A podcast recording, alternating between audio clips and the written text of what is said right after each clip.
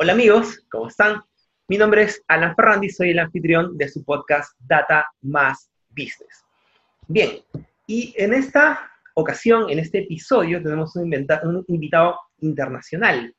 Tenemos un invitado que, eh, con el cual vamos a hablar desde Medellín, Colombia.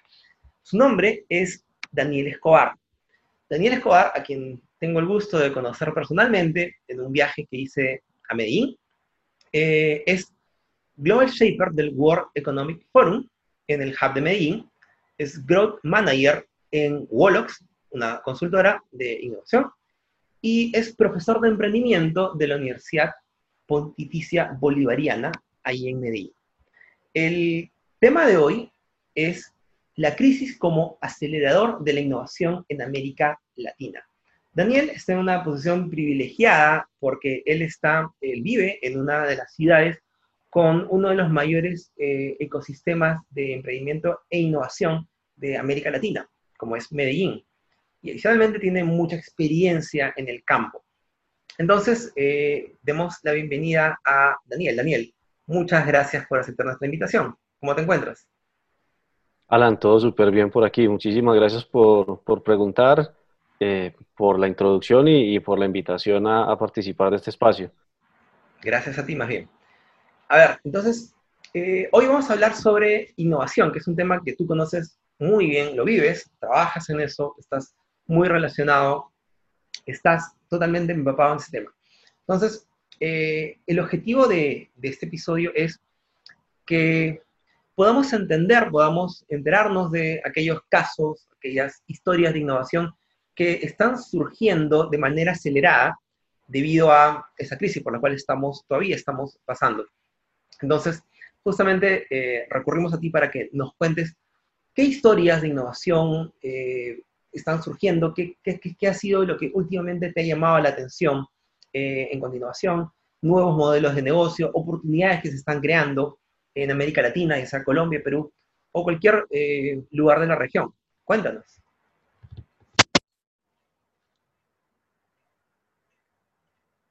Pues bueno, Alan, yo creo que en términos generales eh, hay definitivamente, pues crisis es, sinónimo de oportunidad. Eh, hay muchas organizaciones que se han venido reinventando, eh, han reinventado su modelo de negocio, han reinventado la forma en la cual ejecutan, implementan o, le sacan provecho a sus, a sus activos. Eh, hay algunas que, que, me han llamado bastante la atención. Hace poquito estaba hablando con el, pues estábamos compartiendo un panel con, con el líder de, de, Agenda Rooms, que es básicamente una, una cadena de hoteles eh, toma, digamos, hoteles locales y, los convierte, digamos, en, en, su marca y, pues ayuda, digamos, a, tener tráfico hacia ellos. Obviamente, digamos, el, turismo ha sido uno de, las, de los sectores que, ha tenido una crisis eh, eh, en esta instancia, pues la, movilidad social en este momento, digamos, se ha complicado bastante. Y, pues bueno, ellos tienen unos activos físicos, pues si bien tienen las habitaciones, también tienen las cocinas y pues están trabajando, digamos, bajo un esquema de, de cocinas ocultas en este momento. Entonces, ese ha sido uno que, que me ha llamado bastante la atención, eh, sobre todo, digamos, por cómo reinventan la forma de sacar provecho de sus activos físicos. Eh, me he encontrado con un par de empresas de, de manufactura también, que, digamos, frente a la, a la, coyuntura lo que hicieron fue variar, o sea, mantienen su core de negocio, eh, pero, digamos, sabiendo que pueden empezar a trabajar eh, y, sacarse así se quiere desde su producción algunos dispositivos médicos, pues, pues lo hacen. Eh, eh, eso, aquí hay una organización que se llama De Metálicos, que empezó, digamos, a trabajar mobiliario médico. Hay algunas organizaciones y algunas alianzas, digamos, público-privadas en, en, Medellín para hacer ventiladores mecánicos. Digamos, Auteco es una de las ensambladoras de, de motos eh, más grandes que tiene el país y la verdad que lo que hizo fue montar una, una serie de producción también de estos ventiladores, entonces eh, creo que, que, se han podido reinventar bastante. En términos de, pues estos son empresas que, que obviamente ya tenían, digamos, una, una, línea de producción y eh, o una serie de activos físicos y, estaban, digamos, migrando. En términos de, de, nuevos modelos de negocio, he visto algunas bastante interesantes en términos de, hágalo usted mismo. Pues ahorita, digamos, también se están poniendo de moda todo lo que son los masterclass, eh, que es, como eh, educación súper a la medida. Entonces también tiene, digamos, un, un boom en ese sentido. Y, adicionalmente yo creo que todos los retailers se, se, han tenido que ir acomodando, ya sea por volumen de ventas, por el, el delivery o, el despacho que, que, han podido estar haciendo, la forma como interactúan con sus usuarios. En nuevos modelos de negocio creo que también eh, hay unos bastante interesantes en, en términos de, asesoría desde afuera hacia eh, otras organizaciones, consultoría a través de plataformas. Eh, hay algunos modelos bastante interesantes como sitio as a service o juntas directivas a service que ayudan, digamos, a, a emprendimientos a salir de la crisis. Yo creo que, que, como te digo, la crisis es sinónimo de oportunidad. Creo que a muchísimos los está golpeando súper duro, pero, pero han salido cosas bastante interesantes de, de ello. Posteriormente vamos a andar justamente en esos casos que nos han mencionado. Ahora, eh, algo que probablemente tomemos por sentado, pero de repente no muchos de los que nos escuchan o nos ven eh, lo tienen en cuenta, es el término innovación. El término innovación ah, tiene una definición que a veces se confunde mucho con lo tecnológico o se relaciona mucho con lo tecnológico, pero tiene una definición que va más por un tema de necesidades, necesidades, nuevas necesidades. Entonces, podríamos empezar nuevamente viendo qué es innovación, o sea, cómo tú defines innovación como experto en el tema. Bueno, yo creo que de, hecho con la innovación pasa algo bien curioso, y es que como uno está tan inmerso, como que da por sentado la definición. Em, en términos generales, para mí innovación es el cómo tú puedes hacer diferentes las cosas con los mismos recursos con los que eh, inicialmente lo hacías. Puede ser, puede ser muy enfocado con eso. O, cómo lees las, las, necesidades de tu usuario eh, o de un grupo de usuarios en específico y, y, reacomodas o, sacas una línea de productos o servicios que se acomoden, digamos, a esa innovación. Pues obviamente hay, hay, unas definiciones que son muchísimo más, más puristas, que es, digamos, una invención que tenga eh, un público objetivo, que ese público lo, adapte, lo adopte y lo, y lo compre, eh, que yo creo que eh, en ese sentido, digamos, yéndonos a la definición purista, el, para el que sea innovación definitivamente tiene que haber una, una, no necesariamente una transaccionalidad, pero sí un, una adopción, digamos, de, esa innovación y, pues bueno, eso lo da el, conocimiento de los usuarios como tal. Y hablando de innovación, aprovecho para contar la historia de, he estado varias veces en Colombia y un par de veces en Medellín. La última vez fue cuando nos conocimos en persona y nos sentamos a hablar de innovación. No nos conocíamos previamente y contactamos ahí por correo electrónico, redes sociales y nos sentamos a hablar de innovación. Y una de las cosas que mm, tú me confirmaste y también me habían comentado muchas personas es que el centro de innovación o uno de los ecosistemas más, ecosistemas más sólidos de innovación de la región de América Latina es Medellín. A tu parecer, ¿qué es lo que hace a Medellín que sea tan especial o que tenga tanto, eh, tanta atracción en cuanto a emprendimiento e innovación? ¿Qué, piensas tú que hace especial a Medellín? Uy, aquí yo me remito como a, un par de, cosas. El Kinecheverry es uno de los eh, referentes de, Ruta N Medellín, que es una de las entidades público-privadas que, que apalancan todo el tema de, emprendimiento e innovación en la ciudad.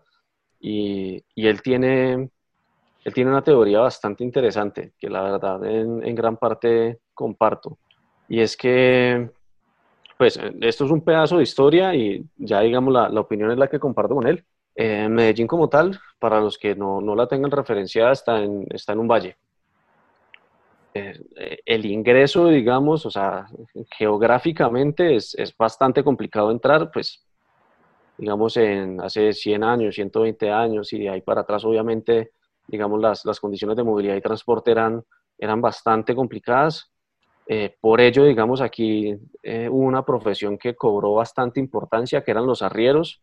Eran básicamente personas que salían con su mula, con su caballo, eh, cruzaban, digamos, las montañas y eran los que se encargaban de ingresar y sacar, digamos, producción desde adentro y hacia afuera del valle y viceversa.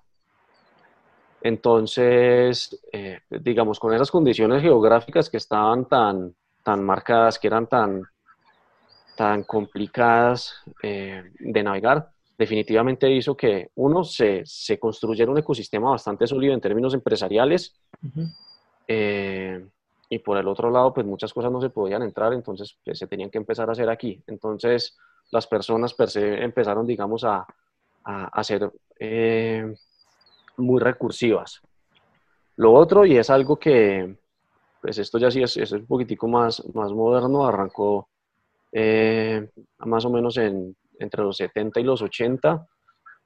Hubo, hubo algo, un movimiento, si así se quiere, eh, empresarial bastante fuerte.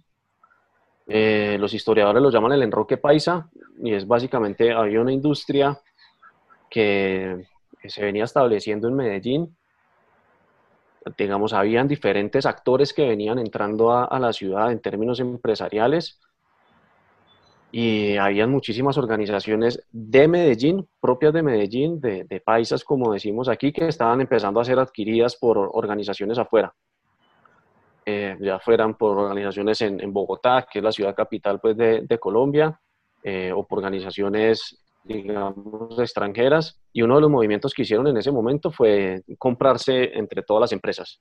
De modo que matemáticamente hablando no hubiera posibilidad alguna de que esas empresas quedaran mayoritariamente eh, en propiedad, digamos, de, extranjeros o de personas extrañas a la región. Digamos, en, ese sentido creo que, que, Medellín ha sido bastante, bastante regionalista. Eso hizo para mí que se dispararan eh, un par de cosas bastante interesantes. Primero es que se empezara a generar un, un ecosistema eh, empresarial bastante robusto y que sí o sí, como todos eran dueños de todos, eh, se tuviera que dar un dinamismo en pro de que se construyera empresa y se generara capital. y pues ellos todos sabemos que eso es la, la base de la, de la, innovación abierta, el poder, digamos, tener relaciones gana-gana con, con diferentes organizaciones. Entonces creo que que ahí puede, pues un, primer punto bastante interesante. Eh, obviamente, digamos, esto, eh, pues, ese fue el nacimiento del grupo empresarial antioqueño, el sindicato antioqueño, pues, la verdad tiene, tiene bastantes nombres. Ahí yo creo que eh, ese primer movimiento hizo que, que, se empezaran a despegar bastantes temas de, de, emprendimiento como tal y entre emprendimientos por las correlaciones entre las organizaciones. Y en los últimos 10 años 15 años aproximadamente, Medellín también ha tenido eh, una recurrencia en políticas de gobierno que le apuntan al emprendimiento como motor de desarrollo económico.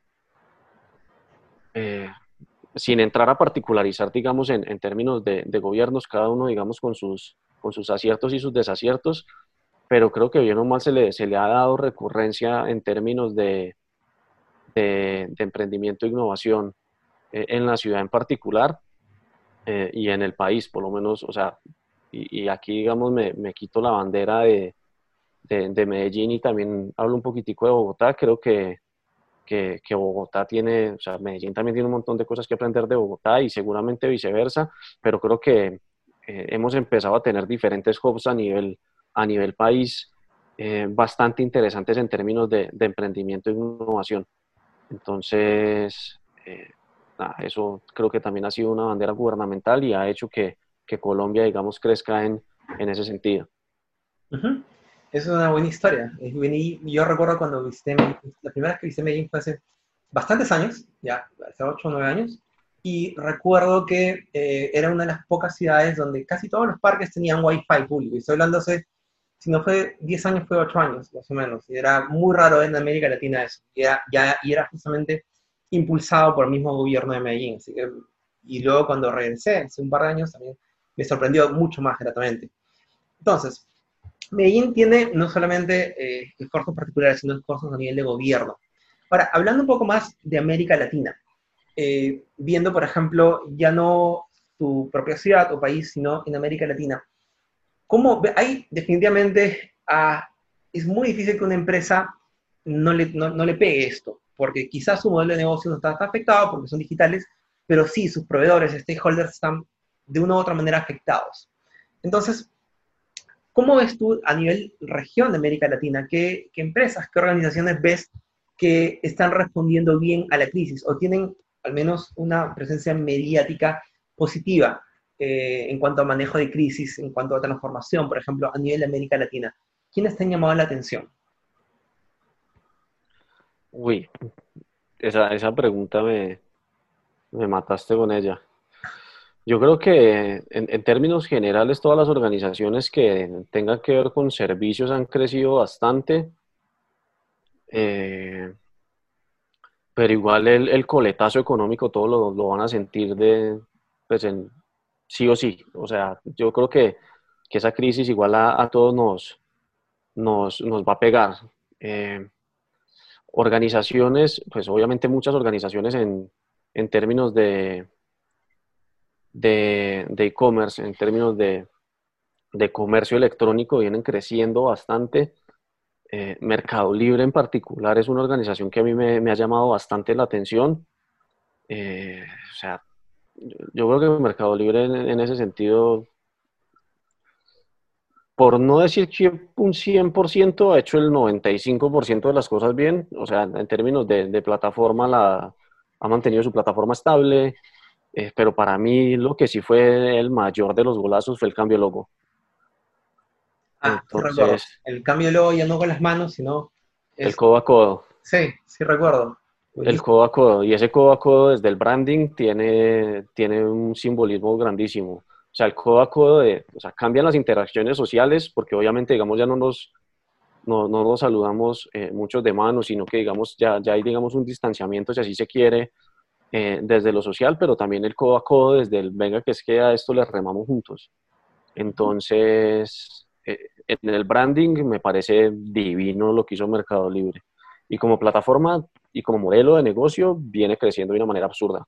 Hace poco también estuvimos viendo, pues Mercado Libre tiene una de las plataformas eh, de pago electrónico más sólidas que hay en Argentina. Entonces, eso también, digamos, le, genera un peso bastante significativo en, en este momento eh, a nivel país y, y, a nivel región en términos de, apalancamiento de, recursos y, tecnológicos para poderle acercar a la, a la pandemia en este caso.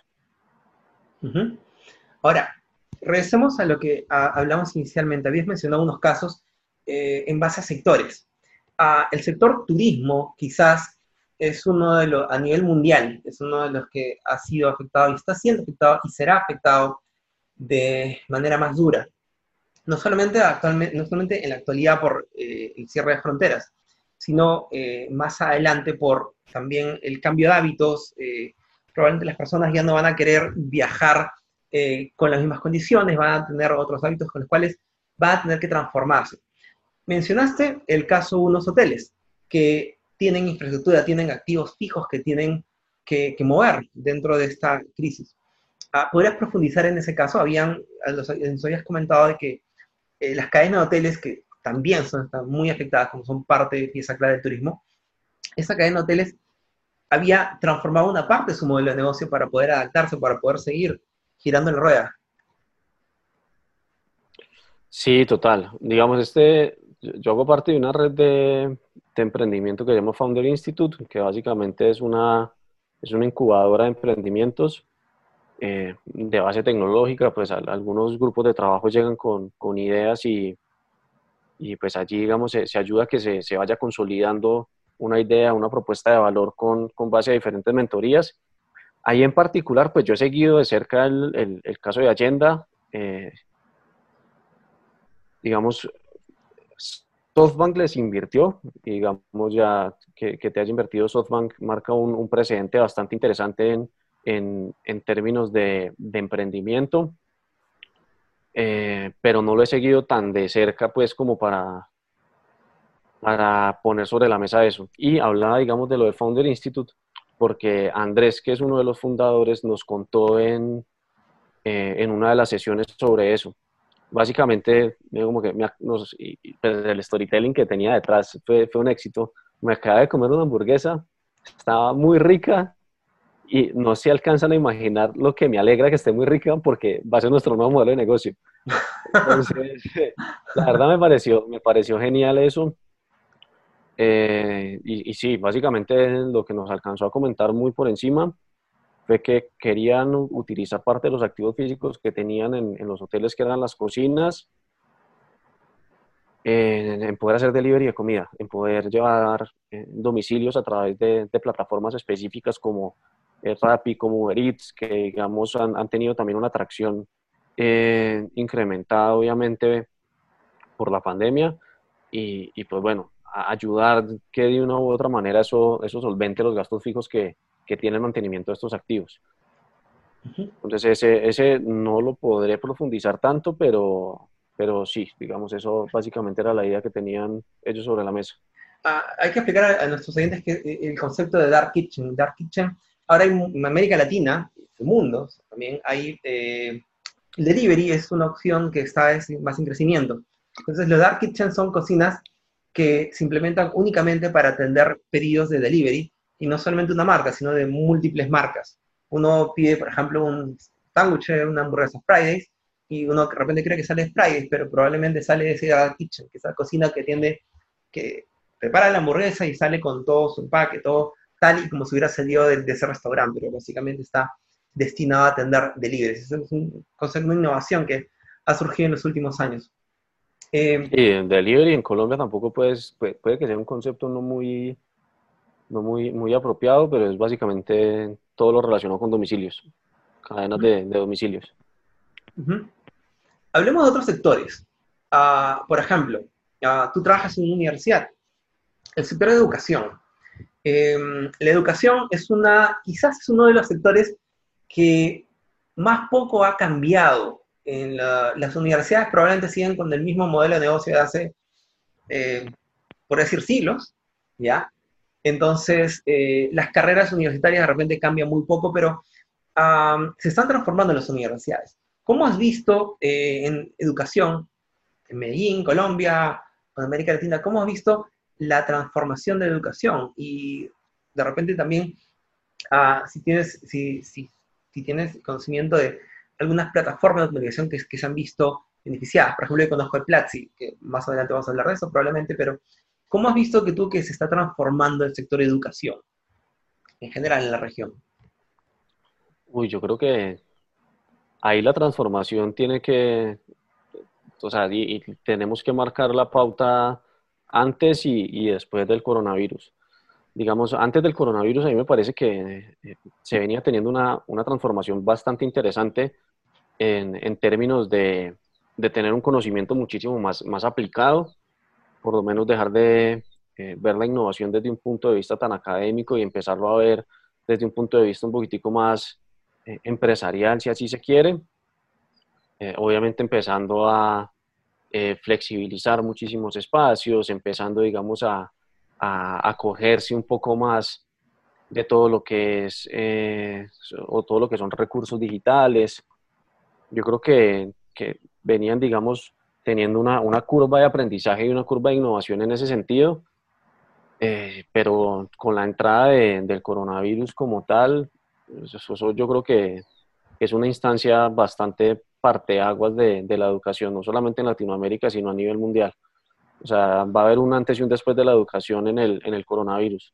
Ahora, ¿cómo se tiene que transformar? Pues eso va a depender mucho también de, eh, cuál sea la naturaleza que vaya a tener este virus y cómo nos vaya a impactar a nosotros. Digamos, sí o sí, gran parte de la educación se digitalizó. Eh, y aquí, digamos, se, abren dos verticales grandes también, digamos, todo lo que son primaria y secundaria y, cómo empezamos a, trabajar universidades. Las universidades yo creo que les va a pegar eh, menos duro si así se quiere, digamos, porque ya hay una, cantidad de, de, habilidades blandas que uno diría que, ya sí o sí estarían desarrolladas. Eh, en los colegios creo que eso va a ser muchísimo más difícil y, la verdad no me, no me atrevería a meterme en, en, ese frente como tal, no, no tengo una respuesta eh, para cómo sería la transformación eh, en los colegios, en las universidades. definitivamente la educación a nivel digital es algo que, va a empezar a, repuntar un montón.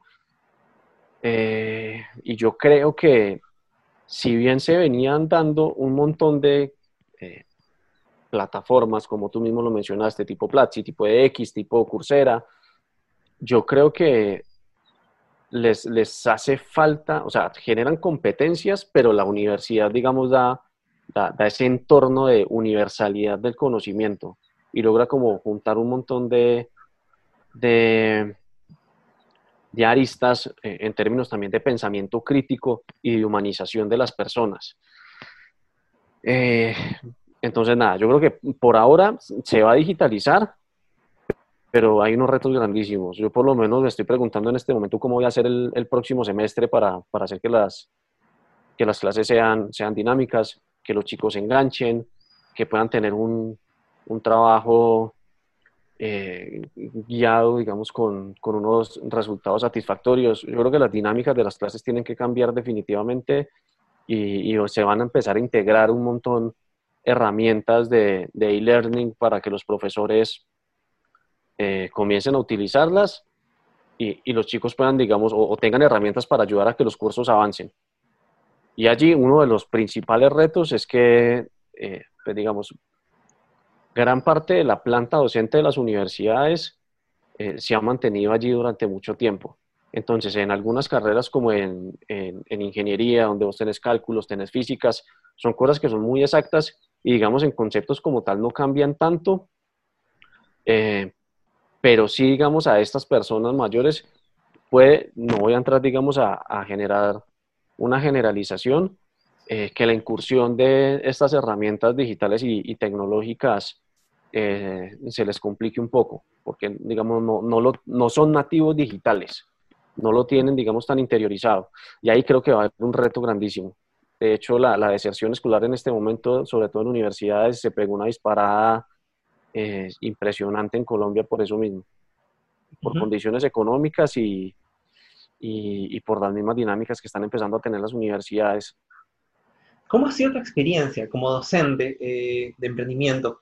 Ah, ¿Cómo ha sido? Eh, definitivamente eso ha cambiado probablemente porque esto, eh, no, sé, no sé cómo es en tu caso, probablemente te ha agarrado a mitad de ciclo, no sé si eh, te ha agarrado al principio de ciclo, no lo sé, no sé si, si el cambio sido en el semestre, la de la cuarentena. ¿Cómo, ¿Cómo ha afectado la experiencia en el caso de tu curso? ¿Y crees que lo dejarías realmente totalmente digital? ¿O tú de todas maneras aportarías o estarías a favor de tener un factor presencial? En el caso de tu curso, por ejemplo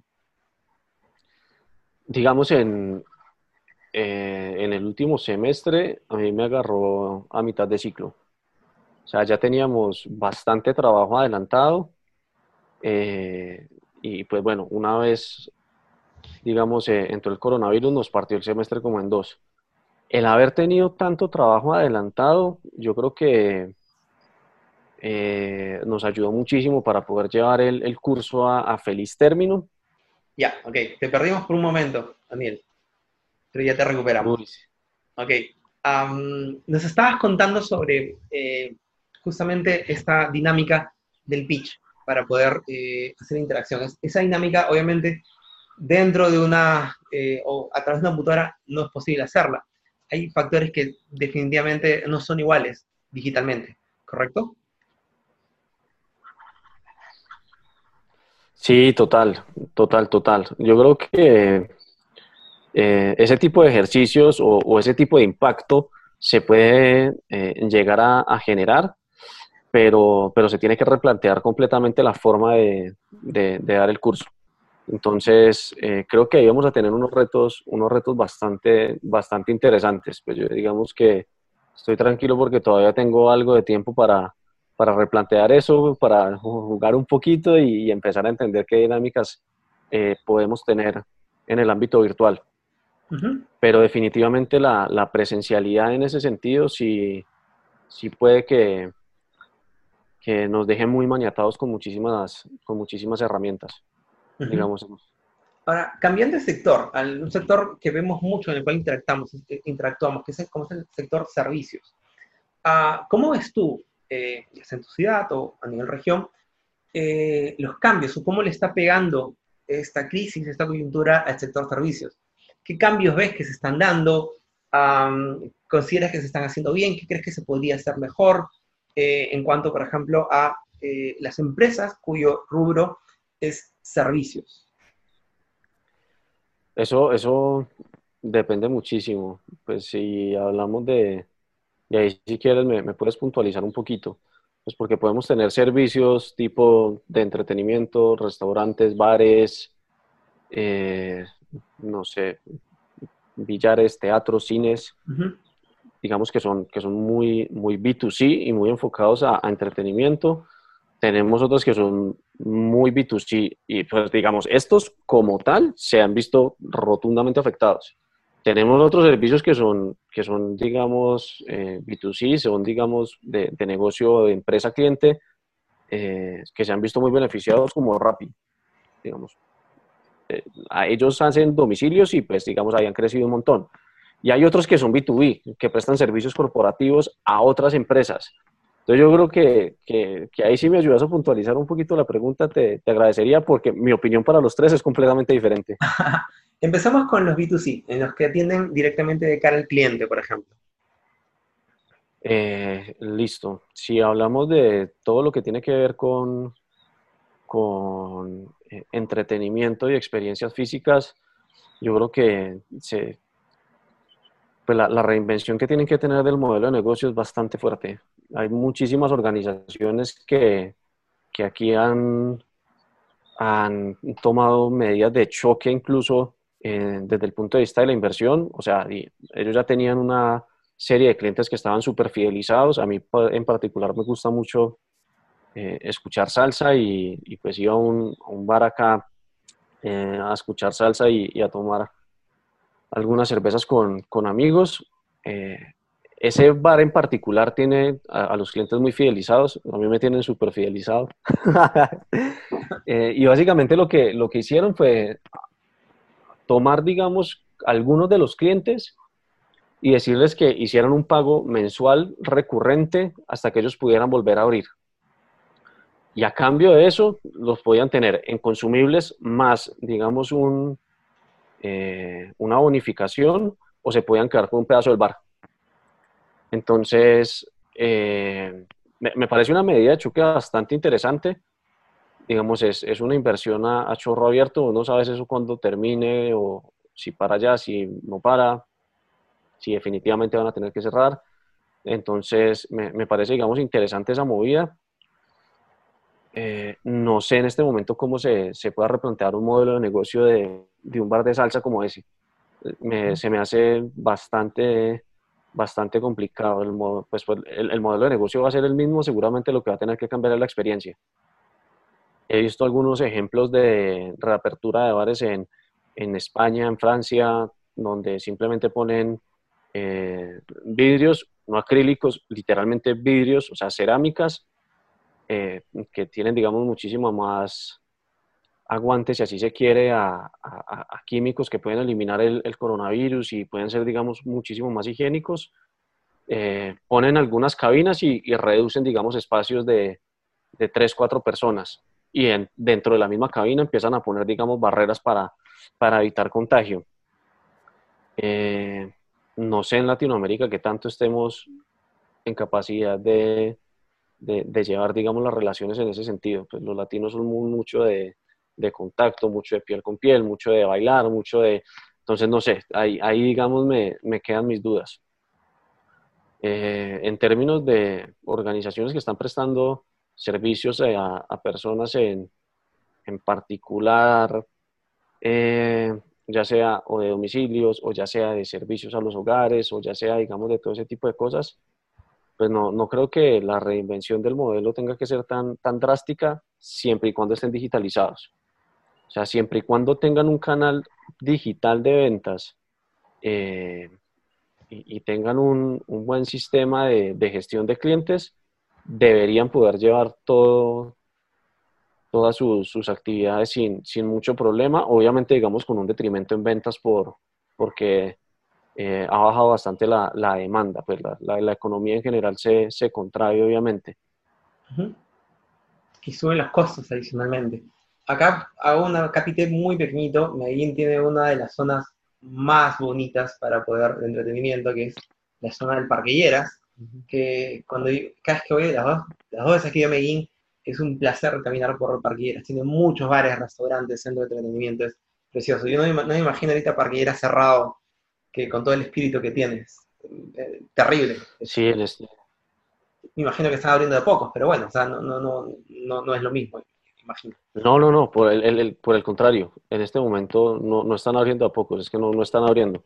Digamos, el, el gobierno fue, fue bastante radical eh, con generar ese tipo de interacciones sociales y de hecho, ah, te, doy un dato, pero, pero no lo sostengo, digamos, no, no, tengo, no lo tengo bien referenciado en este momento, pero sé que de la zona del Parque Lleras han cerrado más de 40 negocios definitivamente. ¡Wow! sí, es, va, va, a pegar durísimo en ese sentido. O sea, bastante. Va a pegar bastante, bastante duro. Además, por lo que esa zona en particular tiene unos cánones de arrendamiento bastante altos desde zona rosa, zona turística, entonces, eh, sí, muchísimos han cerrado, muchísimos han cerrado. Oh, qué pena. Bueno, entonces, para poder, para poder finalizar, ah, ¿qué oportunidades, justamente el tema de hoy es las oportunidades? Ah, muchas empresas eh, nacen en medio de las crisis, muchos modelos de negocio, justamente porque la necesidad es uno de los motores más grandes que existen. ¿Qué oportunidades ves que puede existir para una, una persona que tiene una idea y dice, oye, esto falta, acá hay una necesidad que nadie está satisfaciendo, acá veo algo que se puede hacer o que se puede mejorar? ¿Qué oportunidades crees? ¿Por dónde ves oportunidades de innovación? A nivel de América Latina, a nivel de las ciudades, ¿dónde crees que podría haber lugar para poder innovar, para poder crear cosas nuevas y que sean, obviamente, y que tengan mucha probabilidad de ser exitosas o de, ser adoptadas. ¿Dónde ves tú oportunidades en, en medio de esta crisis? Yo creo que eh, las personas en este momento están teniendo muchísimo tiempo libre y no están sabiendo qué hacer con todo ese tiempo libre que tienen en este momento. Entonces, en, términos de entretenimiento digital, creo que, que hay eh, bastantes oportunidades. En particular, no, no he visto que, que, surja una nueva, pero sí digamos que, que algunas de las que ya hay se, se, apalanquen y crezcan un montón. Hay una plataforma que a mí me gusta muchísimo, se llama Movies. Básicamente es como el, eh, no sé, esto será una mala definición y donde uno de los fundadores me escuche me, me mata, pero es como el, el Netflix del cine alternativo. Eh, básicamente ellos lo que hacen es que tienen eh, o reúnen, digamos, directores eh, independientes, montan todas sus películas a, a, una plataforma y tú las puedes consumir, digamos, bajo demandas. La puedes rentar durante dos, tres días o la puedes comprar, digamos, definitivamente. Y esta plataforma en particular disparó ventas. En términos de, entretenimiento digital, también me iría mucho por pues, todo lo que son casinos y demás. Han estado muy aporreados, pero creo que las apuestas en línea se, se, están disparando. Eh, tenía otro en la cabeza, en este momento se me... Hay un ejemplo bastante chévere, porque digamos, todo lo que tenga que ver con economía eh, naranja, todo lo que tenga que ver con, con cultura, viene, viene bastante eh, aporreado en términos, en términos económicos. Hay una alternativa bastante interesante que está sacando el gobierno eh, argentino, digamos en, Buenos Aires en particular, y es que están poniendo obras de teatro en línea durante 24 horas eh, y tú das una donación por, pues la, donación es, es, digamos, opcional, pero tú puedes dar una donación a cambio de poder ver la obra. Entonces, eh, pues, obviamente la, la, experiencia de tener, de vos estar en el teatro eh, es completamente diferente al estar detrás de una pantalla, pero yo creo que el contenido que tú consumes en un teatro es muy diferente al que consumes en el cine. Y, hay muchas personas que están completamente de acuerdo en, y, pues por lo menos yo soy uno de los partidarios de eso, de poder pagar, digamos, por, por esos servicios de, de, teatro en línea. Ahí, digamos, eh, yo creo que en, en, la digitalización de experiencias físicas, manteniendo el, el, el core o esa necesidad, digamos, que, que está llevando el, el, el usuario eh, a, generar ese consumo, creo que, que, ahí pueden haber cosas bastante interesantes, pero definitivamente se tiene, que, se tiene que entender muy bien cuál es la necesidad a la que le está pegando el usuario. Si está consumiendo por el contenido, si está consumiendo por la experiencia, ver cómo se genera un match entre esas dos cosas eh, y se pueden, digamos, empezar a generar nuevas líneas de servicio. Lo otro, eh, en lo que, digamos, puede que requiera menos inversión, es todo lo que tiene que ver con automatización de procesos, sobre todo en, pymes. Hay muchas organizaciones que, en, pymes, pequeñas y medianas empresas. Pequeñas y medianas empresas. Creo que, todo lo que tenga que ver con, automatización eh, en, en ese sector en específico puede tener una oportunidad de negocio bastante interesante. Eh, muchas empresas grandes vienen, vienen haciendo obviamente eh, automatización de procesos. Eh, digamos, en, en, Colombia es bastante particular porque la gran mayoría de los ingresos puede que los pongan corporativos grandes, pero el 80% de los empleos los ponen las pequeñas y las medianas. Entonces, generar automatización ahí de modo que se reduzcan los, los, contactos físicos, que en este momento digamos es algo, es algo fundamental, y que les permita digitalizar canales y automatizar funnels, creo que, pues, o, digitalizar, digamos, y automatizar eh, lo que sería ese, esa serie de pasos que se, que se tienen antes de la venta, creo que, creo que puede haber una oportunidad ahí muy, muy, muy interesante. Mencionaste hace un momento eh, la economía naranja. Ah, recuerden, a los que nos, eh, nos escuchan, nos ven, La economía naranja es un libro del actual presidente de Colombia, Iván Duque. Un libro que a la economía naranja se puede, reducir, se puede resumir como economía creativa, economía de la innovación, justamente, como tú lo venías eh, comentando. Bien, entonces, hay la, creo que la conclusión es que hay oportunidades, hay, dentro de toda esta crisis hay eh, oportunidades para poder crear cosas nuevas. Y la gente, como tú lo definiste al principio, eh, la innovación es exitosa si es, que hay una, si, es que hay un factor de adopción dentro de las personas. Entonces, nada, eh, te agradezco bastante, Daniel, por tu, por tu participación, por haber aceptado la entrevista. Y nada, ¿qué, qué, qué mensaje final, qué, qué reflexión final nos podrías dejar con respecto a esta crisis, lo que se puede hacer eh, cómo debemos, eh, según tu opinión, mirar esta coyuntura. Yo creo que, y, puedo poner, digamos, tres cosas brevemente sobre, sobre la mesa. Primero es que, pues, y hay una frase que a mí me gusta muchísimo, es que solo tú avanzas más rápido, pero juntos llegamos más lejos. Todos estamos metidos en este momento en, en, la misma crisis. Eh, a mí en particular me ha servido un montón eh, a la hora de, hacer gestiones comerciales, identificar cuáles son las empresas que le están atacando a mi mismo target, de, o sea, a mi mismo objetivo de empresas, o sea, le quieren llegar a las personas a las que yo les quiero llegar sin necesariamente llegar con mis mismos productos. Eh, y en ese sentido, cuando ponemos redes de contactos en común, cuando ponemos capacidades sobre la mesa eh, y co-creamos porque estamos jalonando para el mismo lado, se generan cosas muy buenas, se generan cosas muy positivas. Eh, y yo creo que en este momento el, el sentido de, de, comunidad y de trabajo colaborativo cobra, cobra especial importancia. Eh, lo otro es en términos de, de, prototipar. Yo creo que muchísimas veces le damos, le damos mucha mente a las cosas. Yo creo que si tienen una idea de negocio, se, se puede prototipar, la verdad, bastante rápido e, e intentar salir. O sea, todo en este momento está yendo a una velocidad súper vertiginosa. Entonces, eh, no se preocupen por tener una página web linda, por tener unas redes sociales eh, super cool, si digamos están, están emprendiendo. Eh, intenten buscar no el mínimo producto viable, sino el mínimo, mínimo, mínimo producto viable. O sea, exactamente qué es eso que a ustedes les va a permitir validar si, si hay algo que, que, le llame la atención a un público objetivo antes, digamos, de, de, de comenzar a, a, prototipar.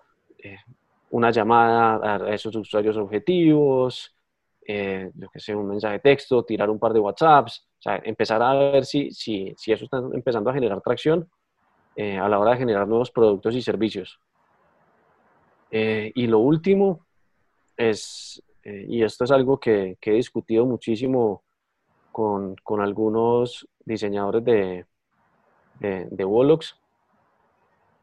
es el y, esto, digamos, ya puede que, que se vaya eh, muy de la mano también con todo lo que es diseño de productos digitales, pero yo creo que, que puede aplicar a, a, a, un montón de emprendimientos y es que siempre piensen en sus usuarios. O sea, siempre piensen en, en las personas a las que les están atacando y, y pónganse los zapatos de, de sus clientes. Innovación empieza con el eh, usuario.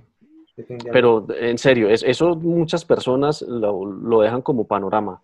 Y sí, nosotros hacemos pruebas de usabilidad y nosotros hacemos eh, grupos focales y hacemos un montón de cosas, pero, pero yo creo que, la empatía como tal es una de las principales eh, virtudes y de las más grandes herramientas que uno tiene dentro de la innovación. Y, creo que en momentos coyunturales como este cobra una especial importancia. O sea, verdaderamente empaticen tanto con la necesidad de sus clientes como con los hábitos de consumo. Eh, y ahí van a poder tener y, van a tener un, un, disparador, o sea, si se quiere, eh, de éxito del emprendimiento, la idea, digamos, que, que, estén teniendo. O sea, creo que, que debemos de cambiar un poco la, la forma como estamos eh, conceptualizando los productos hay una frase muy, muy, bonita que me, gusta mucho, que es, ah, así como el huevo de la gallina, ¿qué es antes? La idea del usuario. Creo que la respuesta es, antes que la idea viene el usuario, viene la necesidad del usuario. Antes de pensar de enamorarnos de la idea, hay que enamorarnos de la necesidad del usuario que, que tenemos que satisfacer. Daniel, muchísimas gracias nuevamente por ah, habernos dedicado tu tiempo. Uh, está súper interesante hablar de innovación sobre, desde una perspectiva eh, de una persona que, que, vive este tema día a día nada, nuevamente, te agradezco por, tu tiempo y será hasta una próxima oportunidad, Daniel. Muchas gracias. Eh, y con todos, eh, amigos, nos vemos. Hola. Muchísimas gracias, Daniel. Y con todos, amigos, nos vemos hasta una siguiente oportunidad. Nos vemos. Gracias.